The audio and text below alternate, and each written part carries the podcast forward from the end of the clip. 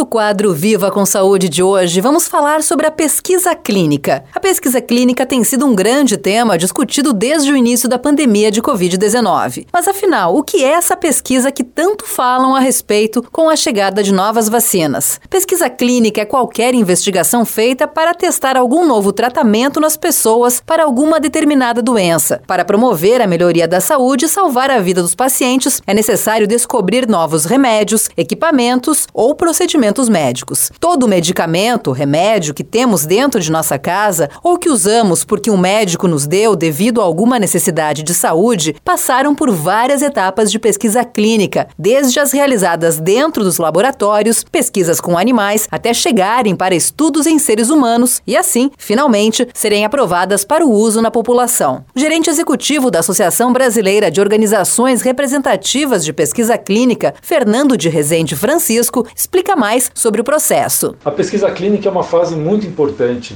do desenvolvimento de medicamentos. Todos os medicamentos que você encontra na farmácia, em algum momento eles passaram por pesquisa clínica, que é a fase do desenvolvimento em que você vai ter garantida a segurança e a eficácia do produto antes que ele seja disponibilizado para o público em geral. Então, pensa numa, na cadeia farmacêutica, que tem várias etapas de desenvolvimento, a pesquisa clínica está lá no final.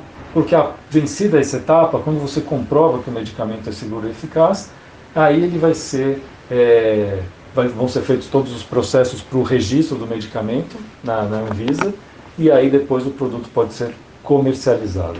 Então é uma fase bastante crítica e bastante importante, e foi bastante falada no contexto da pandemia do Covid, em que as vacinas passaram por pesquisa clínica antes de serem administradas né, na população.